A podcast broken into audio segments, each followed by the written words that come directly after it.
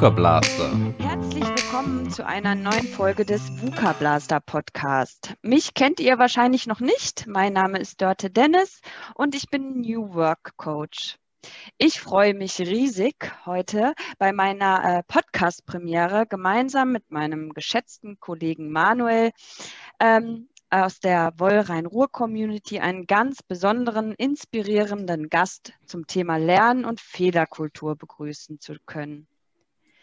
Robert Radloff ist heute bei uns. Er ist Failure Culture Activist bei Airbus im Bereich Strategy und Change und Gründer der Fuck Up Nights Hamburg. Robert beschreibt sich selber auf LinkedIn als Kind, Athlet, Soldat, Banker, Vater, Gründer, Unternehmer, Mentor, Coach, Netzwerker und vieles, vieles mehr. Herzlich willkommen, lieber Robert. Schön, dass du da bist. Hallo Dörte, schön, dass ich dabei sein kann. Wie würdest du denn äh, dich vorstellen oder wie bist du der geworden, der du heute bist? Ich habe ja gerade schon ein bisschen aufgezählt, was du alles schon äh, oder wie du dich selber beschreibst. Ähm, wie bist du zu dem geworden, der du heute bist, Robert? Hm, beantworte ich gerne. Du hast, du hast gefragt, wie ich mich vorstellen würde. Ähm, ich würde gerne jedem die Gelegenheit geben, mich kennenzulernen. Ne? Das heißt, wenn ich mich vorstelle, sage ich, hi, ich bin Robert, ähm, ich arbeite bei Airbus. Das, das muss ausreichen und dann über ein Gespräch, über einen Dialog kommt man bestimmt zu den spannenden Sachen. Wie ich geworden bin, wer ich bin, ist nicht ganz einfach zu beantworten. Ich habe mein, wenn man meinen Lebenslauf mal so ein bisschen anschaut, du hast gerade schon aufgezählt, der ist nicht gerade. Ne? Ich habe nicht angefangen, äh, in der zehnten Klasse zu wissen, dass ich Jurist werden möchte, habe dann meinen, mein Abitur darauf ausgelegt äh, und äh, einen, einen Diplomstudiengang gewählt und meinen Doktortitel geschrieben und äh, dann meine eigene Kanzlei gegründet.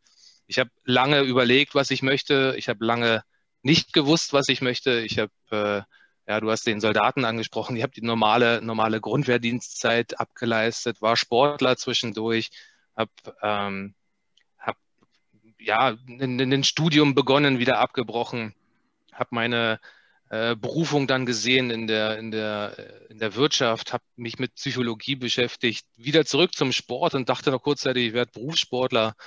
Ähm, das heißt, nicht ganz gerade und immer wieder sich selbst zu hinterfragen und zu gucken, hey, ist das das, worauf ich Bock habe? Ist das das, worauf ich Lust habe? Macht mir das gerade jetzt noch Spaß oder würde ich eigentlich gerne was anderes machen? Da muss ich zugeben, wurde ich natürlich auch gefördert. Ich habe ein eigenes Unternehmen gehabt, da wurde ich, ja, ich sag mal, hineingezogen von meinem damaligen Chef. Der hat mir Anteile abgegeben von der Firma. Dann bin ich äh, alleiniger Eigentümer der Firma geworden. Also auch da ein bisschen Glück kam auch noch dazu, äh, bis ich dann irgendwann bei Airbus gelandet bin und dort eine unglaubliche Freiheit und ein unglaubliches Vertrauen genossen habe und dort machen konnte, was ich wollte. Konnte mir eine Organisation aufbauen, konnte Leute einstellen, auf die ich Lust hatte. Und an dem Punkt bin ich jetzt. Und äh, wenn du fragst, wie ich geworden bin, wer ich bin, ähm, glaube, ich bin auch noch nicht fertig. Ich bin noch auf meiner Reise. Was hat dich denn äh, am meisten als junger Mensch motiviert und getrieben? Warst du als junger Mensch da auch schon so reflektiert? Ähm, Nein, das war ich nicht. Ähm, da muss ich ehrlich sein, ich bin in der, in der DDR aufgewachsen und äh, eine der Möglichkeiten in der DDR ähm, ja, Erfolg zu haben, war Sport. Das heißt, ich habe mit dem Sport damals angefangen, war, habe angefangen mit, keine Ahnung, Rennrad, war so mit, mit als Jugendlicher, als, als Kind so das Ding. Ähm, Olaf Ludwig war damals eine große Nummer, an, die, an den hat man sich, äh, an dem hat man sich orientiert. Und später bin ich gelandet beim Leichtathletik und war da relativ erfolgreich. Ähm, dort Bezirksmeisterschaften, Stadtmeisterschaften und sowas gemacht. Das heißt also, mein, mein Ehrgeiz und meine, mein, mein, mein Vorbild war damals der Sport. Ähm, und als Jugendlicher wurde ich da sicherlich ähm, auch von meinen Eltern, ich sag's mal, ich sag's mal vorsichtig unterstützt, wenn nicht sogar gepusht. Also das war meine, meine Motivation war extrinsisch, nicht intrinsisch. Mhm. Und äh, wurden da auch schon die Grundsteine gelegt für das Thema Fehler- und Lernkultur? Weil im Sport äh, entweder gibt es Gewinner oder Verlierer. Ähm, gibt es da schon einen Zusammenhang oder wie bist du zu diesem Thema gekommen? Also den, Zusammen den Zusammenhang gibt es schon, nur merkst du den viel, viel später. Ne? Also ich habe damals mit, äh, es gibt eine schöne Story, äh, die ich selbst geteilt habe zum Thema Sport und äh, Fehlerkultur. Ich habe äh, damals mit einem doppelten Bandscheibenvorfall meine Sportkarriere aufgeben müssen. Ähm, und nein, das, ich war da nicht reflektiert genug, um zu sagen, das war irgendwie mein Fehler, sondern ich habe es damals als Pech oder als, als Unglück abgetan und habe gesagt, okay, blöd, muss ich mir was anderes suchen. Nein, das kam ganz anders. Ich habe mich im Rahmen meiner Aufgabe ähm, mit, dem, mit dem Thema Fehler machen beschäftigt. Und äh, meine Aufgabe war, das Fehlermachen zu unterbinden. Also ein schlechter KPI, äh, ein schlechter Key Performance Indicator, ein schlechtes, äh, ein, ein schlechtes Ergebnis in unserer Organisation ähm, wurde mir gegeben und gesagt, Robert, kümmere dich mal darum, dass das besser wird. Dann fängst du an zu hinterfragen, okay, was ist denn das, was da passiert? Was sind denn die, da sind wir beim Thema, was sind denn die Fehler, die passieren? Dann komm, guckst du da darauf, okay, die passieren immer wieder, diese Fehler. Und dann fängst du dann an nachzufragen, warum passieren die Fehler immer wieder? Und schon bist du beim Thema Fehlerkultur und Lernkultur. Das heißt, wir machen Fehler und trauen uns nicht, über die gemachten Fehler zu reden, wenn wir sie denn sehen. Und, und erst recht nicht diese Fehler zuzugeben, um damit ein System zu verbessern. Das heißt, einen Fehler zuzugeben, zu teilen und zu sagen, pass auf, wenn ihr ähm, in dem und dem Bereich den und den Fehler macht, kann es passieren, dass wir ein schlechtes Flugzeug bauen. Ähm, lass uns doch äh, eine Möglichkeit finden, diesen Fehler in Zukunft nicht mehr zu begehen. Und ja, das ist das Thema Kultur, das zuzugeben, Mut, den Mut zu haben, zu sagen, ich habe hier einen Fehler begangen, den Mut zu haben und zu sagen, pass auf, wir gemeinsam wollen daran was ändern. Ähm, so kam ich zu dem Thema Fehlerkultur. Also wurdest du ein bisschen draufgeschubst über so eine äh, KPI, ähm, hast dann aber gesehen, umso tiefer du gräbst, umso mehr Welten tun sich da auf. Und das ist gar nicht so mal eine KPI zu verbessern, sondern es geht ja. um menschliche Denk- und Verhaltensweisen. Ähm, und klar, wer gibt gerne zu, dass er einen Fehler gemacht hat, ne? Ja, genau. Also du, du hast es richtig gesagt. Man hätte, man hätte dieses Thema, was ich damals äh, bekommen habe, auch anders lösen können. Klassiker, immer mal eine Pareto-Analyse und einen Fehler abstellen, ne? ähm, Prozess ändern und ähm, keine Ahnung, nochmal früher messen oder solche Geschichten, ne? also Klassiker. Ohne sich mit dem Thema Kultur zu beschäftigen, hätte man auch dieses Thema ändern können, diesen, diesen KPI verbessern können. Wie gesagt, ich Aber bin ein bisschen tiefer eingestiegen und kam so zu dem Thema Kultur. Mhm. Und du hast gemerkt, da ist äh, viel, viel mehr nötig, als nur den KPI positiv jetzt äh, zu beeinflussen. Äh, und du sprachst davon, dass ihr sehr, sehr viele Freiheiten hattet oder du hattest viele Freiheiten und auch viel mhm. Vertrauen genossen. Hat das dazu geführt, dass du dich auch ähm, bewusst entschieden hast, es nicht nach der klassischen Art und Weise zu tun, sondern wirklich ähm, mal sozusagen unter äh, den Eisberg zu gucken, ähm, hinter die Maske zu schauen, wo kommt das her? Ja, genau. Genau, also wenn ich, wenn ich nicht die Freiheit, ich, auch da muss man ehrlich sein, ne, wenn man über Freiheit in, in einem Großkonzern spricht, ist das, ist das meistens Zeit und Geld. Ähm, das heißt, man hat mir die Freiheit, die, die, die, die Ressourcen zur Verfügung gestellt, mich mich tiefer mit diesem Thema zu beschäftigen, um lang, äh, um, um, um, tiefgründig dieses äh, Problem auch zu beseitigen.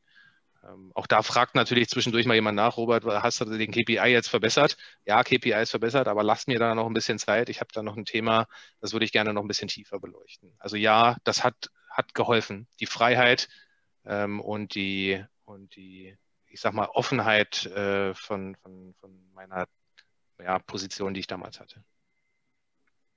Aber du hattest auch Erfolgsdruck. Also wenn regelmäßig wieder vom Management, äh, was vielleicht klassisch getrieben, äh, KPI getrieben ist, nachfragt, ist der KPI, hat er sich der verbessert?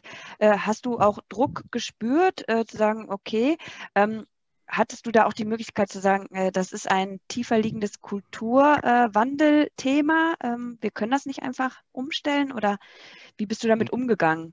In dem konkreten Fall hatte ich Glück, ne? Also ich äh, Glück oder in dem konkreten Fall habe ich ja von meiner von meiner vorherigen Unternehmensberatungshistorie profitieren können. Das heißt, ich habe den KPI oberflächlich verbessert, weil es wichtig war, diesen KPI zu verbessern und habe dann das Thema Kultur angegangen. Ne? Das heißt also, den Schritt dazwischen zu machen und äh, mit den klassischen Methoden den KPI zu verbessern, einen Prozessschritt einzuführen und einmal früher zu messen, was ich vorher gesagt habe. Das heißt, äh, nicht zu messen, wenn es passiert ist, sondern einfach einen Schritt vorher zu messen und sich dann in Ruhe dem Thema Kultur zu, zu widmen. Weil du sprichst da natürlich ein sehr sensibles Thema an. Ne? Äh, Kulturveränderung und Zeit. Du, du, du kannst nicht eine Kulturveränderung äh, an einen Erfolgsdruck dranhängen. Das funktioniert meiner Meinung nach schlecht und vor allen Dingen ist eine Kulturveränderung, ähm, da mache ich mir gerade aktuell so ein bisschen Sorgen drüber, kannst du nicht messen. Ja, du kannst natürlich irgendwelche Surveys machen, kannst fragen, ob sich die Leute wohlfühlen und wie sie sich dann äh, äh in ihrer Organisation ähm, ähm, selbst empfinden. Aber an einem KPI messen kannst du eine Kulturveränderung schlecht. Da gibt es mal mehrere Faktoren, warum sich so ein KPI verbessert oder verschlechtert und das kannst du nicht an die Kultur selber dranhängen. Und das recht nicht an eine Fehlerkultur kann auch nochmal andere Kulturveränderungen dazugehören. Keine Ahnung. Loyalität ist ein Thema. Ähm, oder eine Veränderung von dem Team. Das heißt, eine Teamgröße, eine Teamkonstellation könnte ein ausschlaggebender Punkt sein, warum sich ein KPI nach oben, nach unten, nach links oder rechts verändert. Also nein, kein Zeitdruck. Und auch das war wieder gut, weil du dich dann ganz anders auch mit so einem Thema beschäftigen kannst. Du, du musstest auch die Management oder so nicht überzeugen, sondern weil du diese Freiheiten hattest, äh, ich glaube, das ist auch immer schwer, wenn irgendein Thema vor, vorwärts bringen, muss man sich ja doch, vielleicht in deinem Fall dann nicht, aber ein bisschen rechtfertigen immer oder irgendwie PowerPoint oder was auch immer machen. Äh, weiß nicht, also oder wurde ja komplett, du hast gesagt, ja, ich will mich dann mehr mit beschäftigen, das äh, wirkt sich langfristig positiv aus, meiner Meinung nach, und dann hast du da das, die Freiheit gekriegt, oder? Ähm, ja, genau. Also ich habe ich hab das Glück gehabt, mein damaliger, mein damaliger Chef kannte die, die Veranstaltung, die ich dann eingeführt habe. Ne? Hm. Ähm, das heißt, ich habe dann bei uns intern ähm, eine Fehlerkulturveranstaltung gemacht ähm, mit einem sehr provokanten Namen. Du darfst Und, ihn hier gerne nennen. Das ist kein Kinderpodcast. Das ist gut. Äh, die Veranstaltung nennt sich Fuck Up Nights. Fuck Up Nights ist eine Trademark äh, aus Mexiko. Ähm, mittlerweile auf der ganzen Welt gibt es diese Veranstaltungen mit dem gleichen Konzept. Das heißt, drei Speaker auf der Bühne, die ihr, ihr, ihre eigenen Fehler teilen. Wichtig ist dabei, dass es eigene Fehler sind und dass ein Learning dahinter gibt. Das heißt, diese Veranstaltung habe ich eingeführt bei uns und habe gesagt, wir gucken mal, ob wir irgendwo ein paar Senior Manager finden, die mutig genug sind, auf die Bühne zu steigen und vor 500 Leuten zu erzählen, was sie denn richtig versaut haben. Und da gebe ich, ja, ja habe ich. Ich habe okay. äh, die Veranstaltungsreihe, ich habe mhm. sogar eine Veranstaltungsreihe draus gemacht und ähm, aber wo du es vorhin angesprochen hast, ich musste mich rechtfertigen. Hm. Ich hatte im Nachhinein sogar ein, etwas größeres äh, Ethik- und Compliance-Thema deswegen, was aber nicht an der Veranstaltung selber, sondern nur an dem Namen lag. Das ähm, kenne ich von uns auch. ich wollte nämlich, hat das auch genannt und dann kam direkt, nee, dürft ihr nicht, fuck up, nee, da fühlen sich welche bei, aus England irgendwie, dann weiß ich nicht, beleidigt oder was. Wir, genau wir das. Ja, sorry. Ja. Genau das, genau das ist bei mir auch passiert. Also lag dann wirklich nur daran und sonst musste ich gar nicht so. Die haben alle gesehen, dass das äh, was bringt und auch was Gutes ist und ja. Okay. Genau. also im Vorhinein. Im Kollegen da motiviert dann zu kommen? Weil ich kann mir vorstellen, vielleicht ältere Schule, die jetzt auch so dieses Vok Vokabular nicht so schätzen, vielleicht mhm. sagen, was soll ich denn, na, ich muss arbeiten, was soll ich denn bei so einer Veranstaltung? Wie hast du die denn überzeugt oder hast du die gar nicht überzeugt? Freibier. Jetzt wirklich.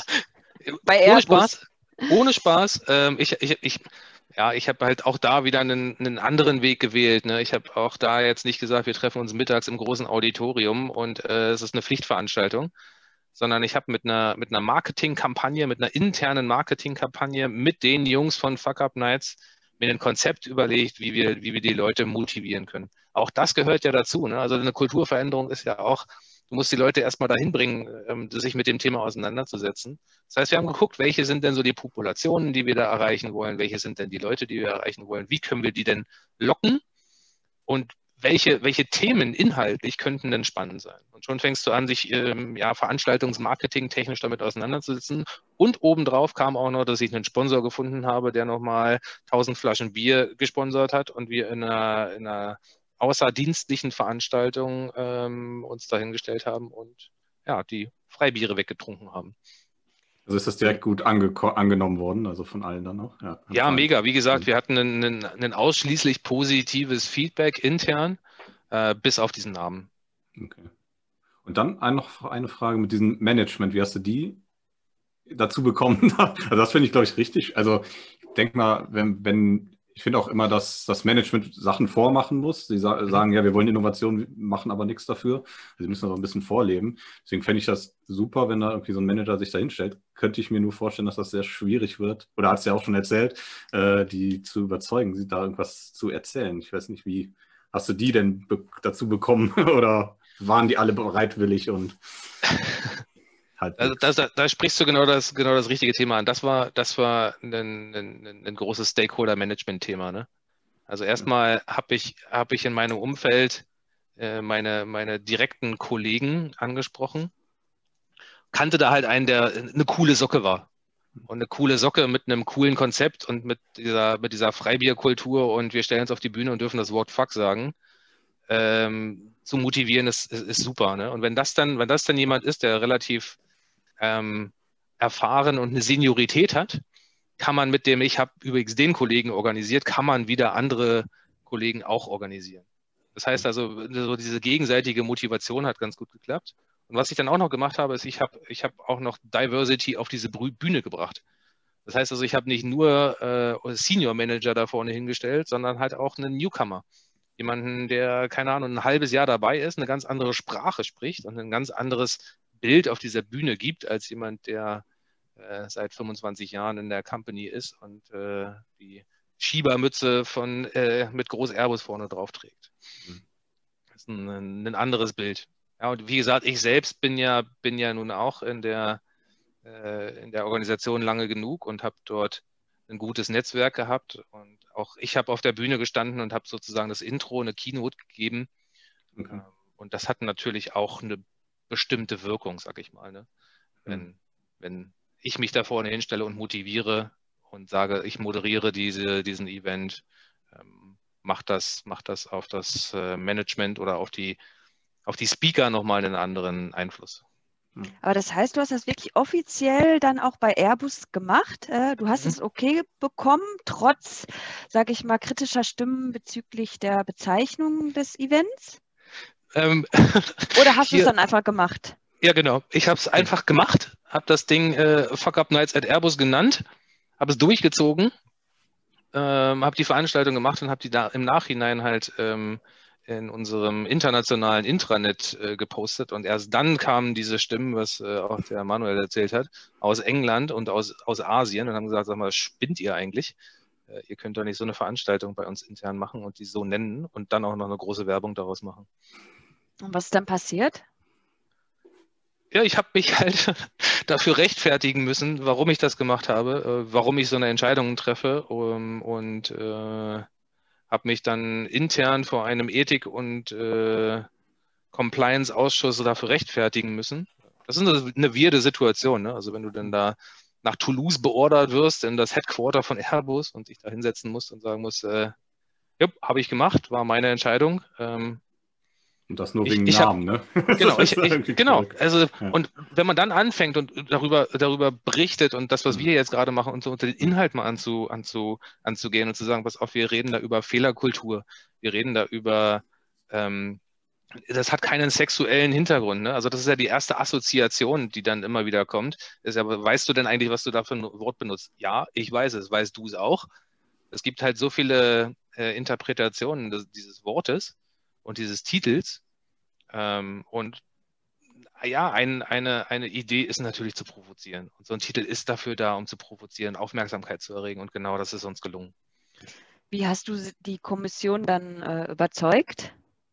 Inhaltlich. Also tatsächlich über Inhalte. Ich habe ich hab Bilder mitgebracht, ich habe Videos mitgebracht und habe ihnen äh, von, der, von der Idee dahinter erzählt. Also ich habe die Story aufgebaut mit äh, dem, was ich vorhin auch erzählt habe, dass ich eine Aufgabe bekommen habe und nicht nur den KPI verbessern wollte, sondern meine Idee war, den lang, äh, ja, langfristig zu verändern, den KPI, aber auch eine Kulturveränderung zu, zu starten.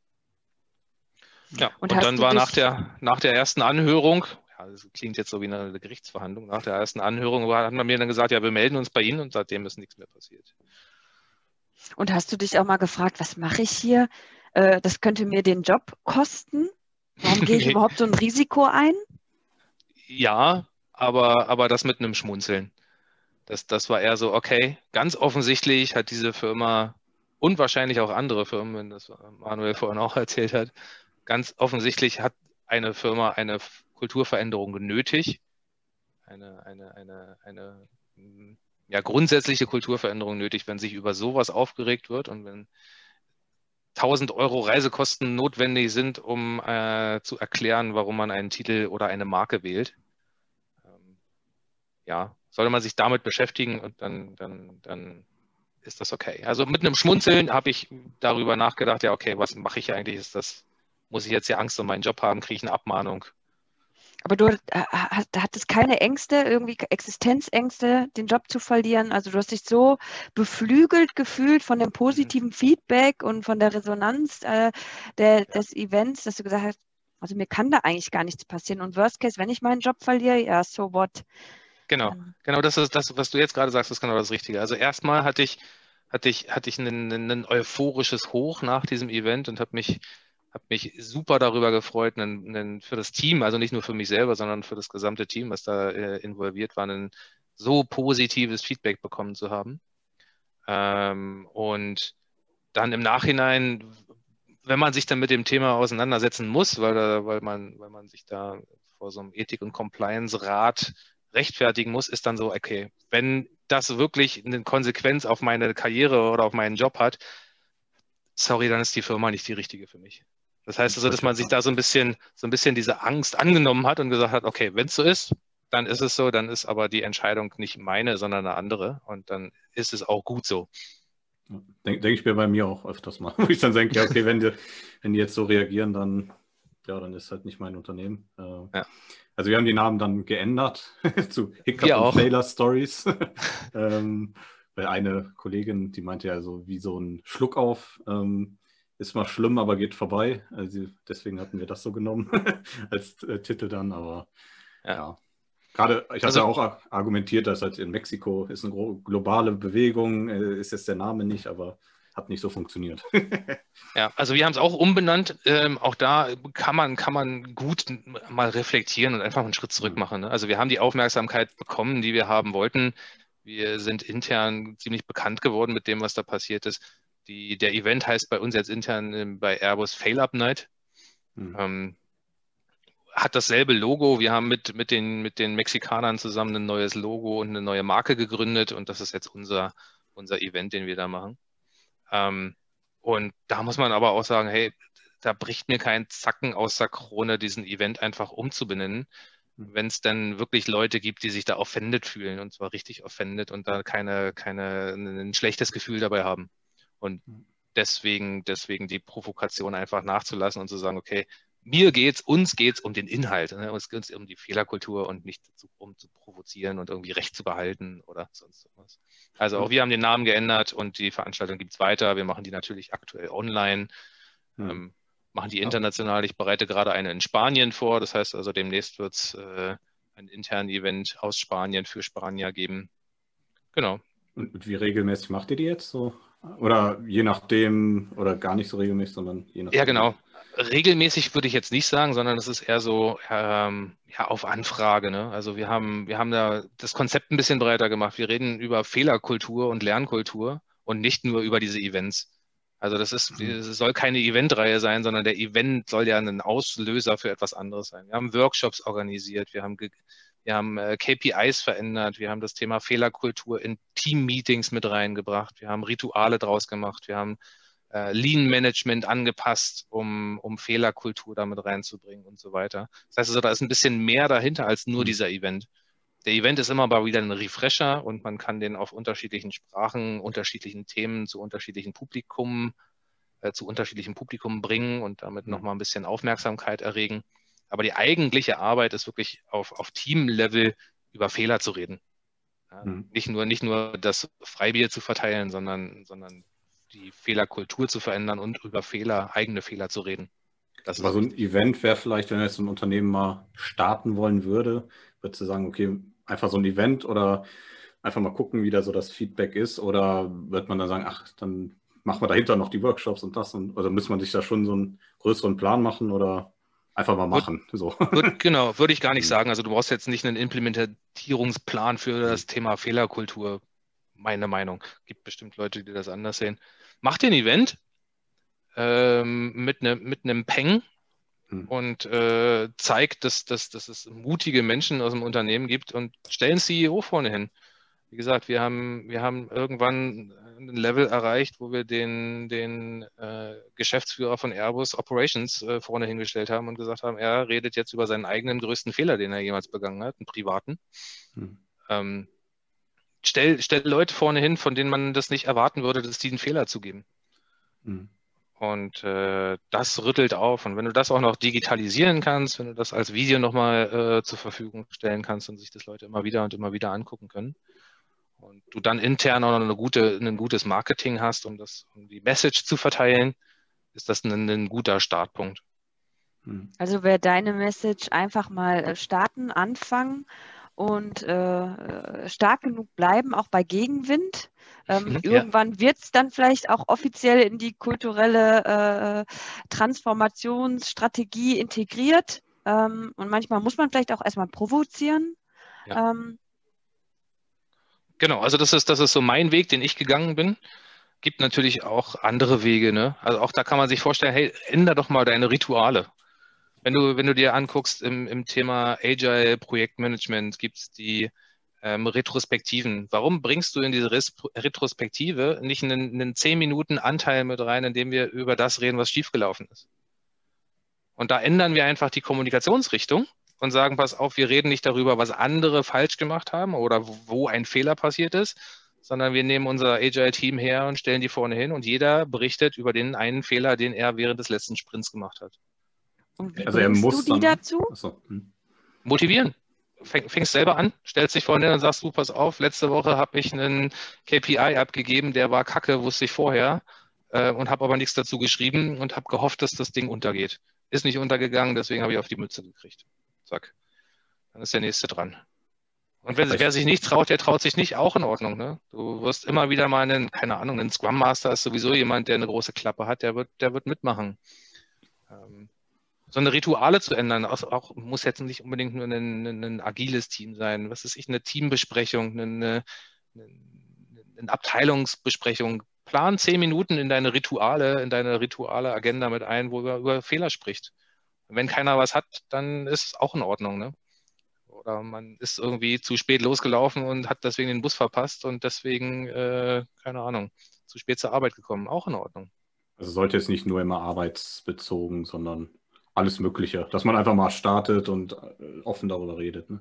Genau, und das ist, hm. das ist ja auch das, was, was ich mit, mit, mit Kulturveränderung möchte. Ne? Das ist ja nicht nur eine Arbeitskultur. Auch da ist mir immer wichtig, einen guten Mix aus inhaltlichen Arbeitsthemen und auch privaten Themen zu haben.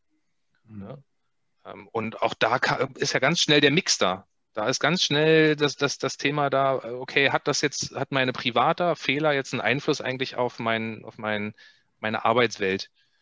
Hat ein privater Fehler und das, was ich daraus gelernt habe, ähm, etwas, etwas mit mir gemacht und das, was es mit mir gemacht hat, hat Impact auf meine Arbeit. Aber muss immer denn so dieser Lernfaktor dabei sein oder ist nice to have, dass man dann irgendwie daraus gelernt hat und vielleicht weitergibt und ein anderer macht den Fehler nicht oder man selber macht ihn nicht nochmal? Ähm, Gibt es ja auch nicht immer. Das heißt, ich meine, wenn du den Bus verpasst hast, dann, okay, kannst du lernen, nächstes Mal früher loszugehen vielleicht. Ne? Ja. Exakt. Ich, ich bin fest davon überzeugt, es gibt aus jedem Fehler etwas, was du lernen kannst. Und da musst du reflektiert sein und zu gucken, was es ist. Du hast es gerade angesprochen, ne? Bist äh, zu spät zum Bus, ja, dann geh doch drei Minuten früher los. Wenn du nicht drei Minuten früher losgehen kannst, dann steh drei Minuten früher auf.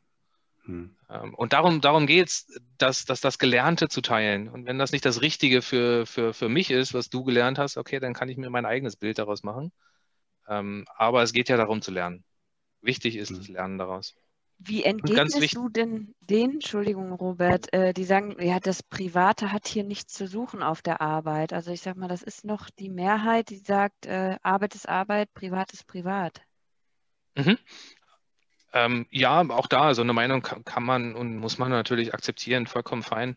Ich bin da nicht so. Ich teile mein, mein Privatleben mit der Arbeit und mein, meine Arbeit mit meinem Privatleben. Ich nenne das gerne Work-Life-Blending. Das heißt, ich bringe die Dinge gerne zusammen, weil mein Privatleben beeinflusst die Art und Weise, wie ich arbeite. Und gerade in der aktuellen Zeit.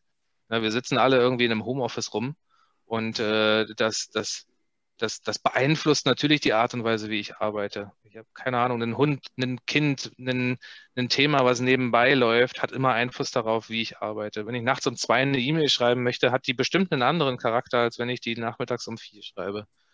Ähm, was war denn so dein größter Fuck-up, dein persönlicher? der, der, Name von der, von der Veranstaltung, nee. War auch einer äh, der Fuck-Ups. Nein, ich habe vorhin schon mal angesprochen, dieses Sportthema nach, im Nachhinein, äh, einen doppelten Bandscheibenvorfall äh, auf dem Höhepunkt meiner Sportkarriere, den habe ich selbst verursacht, weil ich mich darüber hinweggesetzt habe, wie man Rückenmuskulatur trainiert. Ähm, ich habe eine, eine unschöne Scheidung hinter mir. Ähm, ich habe einen schweren, einen schweren Unfall hinter mir, der war erst letztes Jahr ich habe äh, ein, ein, abgebrochenes Studium. Also da gibt es einige, äh, einige größte Fehler, die alle, alle zum Lernen äh, beigetragen haben. Aber den einen größten, würde ich sagen, habe ich nicht. Die sind alle, alle groß, haben alle großen Impact. Was sind deine Learnings daraus oder welche Learnings konntest du daraus ziehen? Also für, fangen wir mal vorne an, dieses Thema mit dem Sport. Ähm, das, das größte Learning daraus war Nachhaltigkeit. Ne? Ich habe damals sehr viel äh, Wert darauf gelegt, erfolgreich schnell zu sein, große Oberschenkelmuskulatur zu haben. Das heißt, äh, eine Rückenmuskulatur zu trainieren war mir nicht so wichtig wie Schnelligkeitstraining. Nachhaltigkeit, da das Thema. Ähm, meine, meine unschöne Scheidung, meine Trennung von meiner Familie, dort habe ich viel zu viel Wert auf Erfolg im, im, im Job gelegt. Das heißt, ich war viele Stunden unterwegs und habe viel, viel, viel zu viel Zeit in mein Unternehmen äh, investiert als in meine Familie. Das heißt also, da die Balance zu behalten, ist mir nicht, ist mir nicht gelungen. Ähm, ist noch dieser Verkehrsunfall, da ähm, gab es keine Notwendigkeit, nachts um halb zwölf noch mit so einem Elektroscooter durch die Gegend zu fahren. Das heißt, auch da einfach mal einen Schritt weiter zu denken, ähm, habe ich daraus gelernt, äh, geht nicht darum, den Spaß zu haben, nachts um halb zwölf mit, mit anderthalb Gläsern Wein noch äh, Spaß zu haben, sondern irgendwie safe nach Hause zu kommen und daran zu denken, dass man eine Verantwortung zu Hause hat. Also das waren so die, die Themen, die mir so auf die Schnelle eingefallen sind. Wenn man sich darüber Gedanken macht, gibt es bestimmt noch hundert, hunderte mehr. Und was war so dein emotionalstes ähm, äh, deine emotionalste Geschichte äh, auf der Bühne, wo jemand äh, was geteilt hat, wo du gesagt hast, das hätte ich nie erwartet und das ist dir auch wirklich nahe gegangen? Ja, da muss ich jetzt schon wieder schlucken. Also gerade wo du angefangen hast, diese, die, diese Frage zu stellen, ist mir sofort eine, eine, eine Mitarbeiterin von mir eingefallen, ähm, die auf der Bühne steht und von ihrer Tanzkarriere erzählt. Ähm, Ausdruckstanz, Balletttanz in New York inklusive Stipendium am Theater und steht da vorne und erzählt, dass sie zu ehrgeizig war und zwei Jahre lang mit Schmerzen getanzt hat. Ich glaube, das ist noch nicht mal, noch nicht mal das Schlimmste. Das tun, glaube ich, viele professionelle Tänzerinnen. Die jetzt aber im Nachhinein dann da vorne steht und ich das das erste Mal gehört habe, die ist zu 75 Prozent schwerbehindert aus diesem Grund, weil sie so ehrgeizig war und kann deswegen jetzt nicht mehr tanzen. Und äh, die Art und Weise, wie sie das erzählt hat, hat mich, hat mich äh, damals ja, ein Jahr her ungefähr, nee, noch ein bisschen mehr wie ein Jahr her, hat mich sehr, äh, sehr berührt. Also der Mut, sich da vorne hinzustellen, sowas zuzugeben, sowas sehr Privates und dann diese, diese massive Kon äh, Konsequenz daraus auch aufzuzeigen. Geht es deiner Meinung nach auch bei diesem Thema Fehlerkultur, Lernkultur darum, nicht nur, was lernen wir daraus, sondern auch Verletzlichkeit zu zeigen als Mensch? Ich, ich weiß gar nicht, ob es Verletzlichkeit ist. Ich glaube eher, es ist ein Mut. Ne, also es ist der Mut, zuzugeben, dass ein Fehler passiert ist. Der, der, der muss gar nicht, gar nicht großartig Verletzlichkeit ausdrücken, sondern, sondern ja, es geht dazu, geht darum, geht darum, eine Schwäche zu zeigen. Ne? Also pass auf, ich habe, ich bin nicht der geilste Typ auf der ganzen Welt, sondern ich habe hier und dort einen Fehler gemacht. Ich habe meine Familie vernachlässigt, ich habe äh, falsch trainiert, ich hab, äh, war großkotzig und bin mit einem Elektroroller durch die Gegend gefahren. Das ist eher mutig als, ähm, ja, ja, doch eher Mut. Ich glaube, es ist Mut, was, was wichtig ist. Wie Vertrauen können denn jetzt unsere Hörerinnen, ähm, die auch das Thema vielleicht äh, umsetzen wollen, aber vielleicht gar nicht so die Energie haben wie du, mit einem großen Event zu starten, ähm, das Thema umsetzen in ihrer Organisation. Du hast einmal Rituale genannt, einfach mhm. mal zehn Minuten Zeit einräumen, um ähm, kleine Geschichten rund um Niederlagen zu teilen, zu kommunizieren. Was kann man noch tun oder Frau tun? Ich glaube, sich, sich, sich mit dem Thema auseinandersetzen hilft. Also unabhängig davon, ob man gleich so mutig ist und einen eigenen Fehler zugibt, sondern über das Thema Fehler zu reden. Ne? Was bedeutet denn Fehler? Was bedeutet Scheitern? Was ist das? Was ist das eigentlich? Welchen Impact hat das auf unsere Arbeit?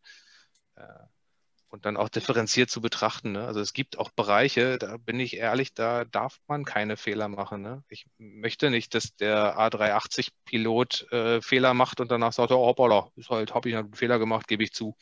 Nee, ich möchte, dass der seine Routine äh, Sachen macht und die ohne Fehler macht.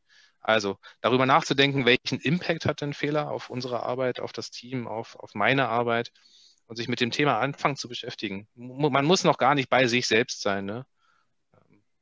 Glaube, erstmal darüber zu sprechen, hilft, weckt Interesse, sich darüber Gedanken zu machen, welche Konsequenzen Fehler haben, wo die herkommen, was ein Grund für einen Fehler ist und so dann sich dem Thema zu nähern.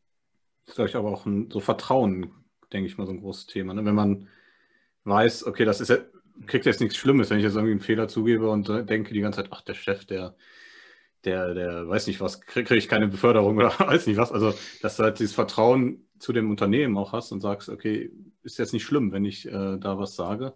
Ich glaube, das ist auch, glaube ich, deswegen könnte ich mir vorstellen, dass viele das nicht so offen sagen wollen, weil, weil die dann denken, ach, da irgendwelche negativen Konsequenzen. Ja, auch da sprichst du ein wichtiges Thema an, das nennt sich psychologische Sicherheit. Das heißt, du, du musst einen Fehler zugeben können, ohne zu wissen, dass du daraus negative Konsequenzen trägst. Ähm, und diesen, diese psychologische Sicherheit musst du schaffen. Ne? Das ist dann wieder eine Führungsaufgabe, das ist Leadership. Hm. Ähm, und da kannst du als, als, als Führungsperson, als jemand, der eine, eine, eine Abteilungsleitung oder ein, ein Team führt, nur mit einem Beispiel vorangehen und äh, das einfach tun. Ne? Ähm, ja, wichtiger, wichtiger Punkt, ganz wichtig ist, du darfst da keine Angst haben. Und das ist eine, eine, eine, ja eine, ein, ein Thema, ne? Also es ist wirklich so, ne, dass du, dass du in unserer Kultur immer noch Fehler zugeben oder Fehler machen, allein das Fehler machen, ähm, als, als negativ interpretiert wird und eine Auswirkung auf dich persönlich, deine Karriere, dein, dein, dein Weiterkommen haben könnte. Und das abzuschaffen ist, ist wichtig. Ja, da hast du vollkommen recht. In welchen Momenten merkst du denn ganz persönlich, Robert, dass äh, das Thema Fehler- und Lernkultur sich bei dir im Unternehmen verbessert hat? Also ohne Kennzahlen jetzt einfach, wo du sagst, wow, das war früher nicht so. Habe ich erst diese, erst diese Woche gehabt. Ich war in einem, in einem Management-Meeting, in dem ich regelmäßig dabei bin. Ähm, größeres Meeting, 20 Leute. Ähm, hat jemand das Wort ergriffen und hat gesagt, ich wollte nur noch mal mit euch teilen, ich habe letzte Woche das und das gesagt, das war nicht richtig. Da habe ich einen Fehler gemacht. Und das sind so Momente, das sind so Kleinigkeiten, ne? So, so, so, so kleine Sätze, in denen ich dann schmunzel, in denen ich dann für mich selber den Link mache. Ich weiß gar nicht, ob den jeder andere auch macht zu dem Thema Kulturveränderung. Aber gerade der Kollege, ältere Garde, ähm, früher, äh, früher äh, ja, virtuell hingestellt und hat gesagt, Leute, ich wollte nur noch mal mit euch teilen, das und das, habe ich letzte Woche gesagt, das war falsch, das war mein Fehler, das und das ist die, ist die richtige Information, die ich weitergeben muss. Und wenn du. Machen auch nicht viele, ne? wie du schon sagst. Also, ja. also, vielleicht, ja, jetzt aktuell wahrscheinlich dann doch durch die Veränderung, aber ja. bei, bei mir könnte ich mir schwer vorstellen, dass da jemand das offen zugibt, ach, ich habe da was falsch gesagt. aber, ja. ja. Und, und, und, und so, eine, so, eine, so eine Kleinigkeiten sind es für mich dann aber eher. Ne? Also klar kann man dann wieder in die messbaren Sachen gehen und kann in einem Lean-Audit nochmal gucken, wie viele Teams sich dann wirklich laut Agenda mit dem Thema Fehlerkultur beschäftigen oder mit dem Thema Fehlerteilen beschäftigen. Das heißt, man auditiert ein Team und lässt sich da die letzten zehn Protokolle, Minutes of Meeting von Team-Meetings zeigen und guckt mal, ob da irgendwas drin steht zum Thema Fehlerteilen. Ja, auch messbar kann man machen. Oder man spricht halt mit Leuten und sagt so, hey du, wie sieht's denn aus? Kennst du das Thema Fehlerkultur? Warst du mal auf einer unserer Veranstaltungen? Was denkst du denn darüber? Und äh, kriegt so auch ein Gespür dafür.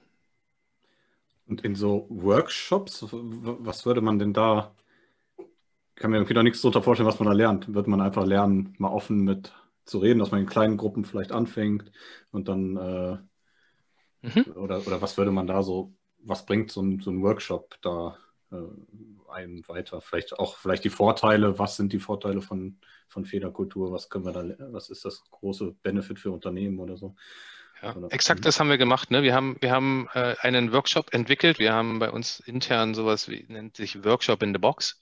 Das heißt also vorbereitete Workshops. Ähm, hm. Die kannst du so auspacken und kannst dann loslegen.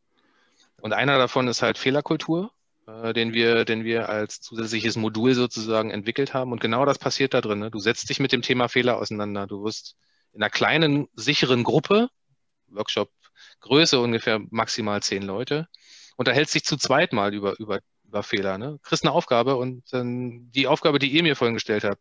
Sowas wie, schreib mal deinen größten Fehler auf, den du begangen hast. Ähm, sag mhm. mal, was die letzten drei Sachen sind, die du gelernt hast.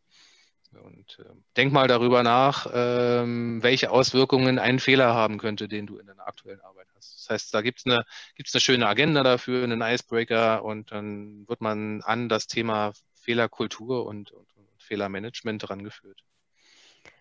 Ich habe auch direkt Bilder, während du das erzählst, im Kopf. Ähm, wenn ich sehe, äh, wie meine Kinder Fehler machen und äh, wieder mit so einem strahlenden Lächeln aufstehen und so, ja, ist ja nicht schlimm, bin halt hingefallen und stehe jetzt wieder auf. Und in der, äh, also wir als Erwachsene haben manchmal den Eindruck, okay, Gott, was für eine Scham, ich habe einen Fehler gemacht, keiner mag es teilen, ne? man fühlt sich unwohl, ich muss doch das eigentlich äh, perfekt machen, ne? also dieser. Anspruch auch an sich selber. Ähm, und da sehe ich auch gerade in den Medien so eine große ja, Herausforderung, noch das Thema irgendwie positiver zu besetzen. Also wirklich Fehler als Lernkultur zu verstehen. Ne? Was können wir daraus lernen? Ja. Auch, da sprichst du natürlich ein, ein spannendes Thema an, Scham. Ähm, und das ist auch so ein Kulturthema. Gibt es natürlich auch noch Kulturen, die da wesentlich wesentlich mehr von belastet sind, sage ich mal. Also wenn man sich mal nach Asien umschaut, ist das Thema Scham ein viel größeres. Auch wir haben asiatische äh, Kollegen, asiatische Dependancen, in denen das Thema noch ein viel größeres ist als hier in Europa. Dann hast du, dann hast du aber auch andere, andere Kulturen, zum Beispiel in Amerika ist es ganz selbstverständlich. Da gibt es die, die, das, das, das Thema Design Thinking. Da wird, keine Ahnung, am Freitag äh, automatisch darüber gesprochen, was denn so alles schiefgegangen ist und die große Glocke geläutet im Flur, wenn mal wieder richtig was in die Grütze gegangen ist. Also auch da gibt es unterschiedliche Kulturen innerhalb von Kulturen.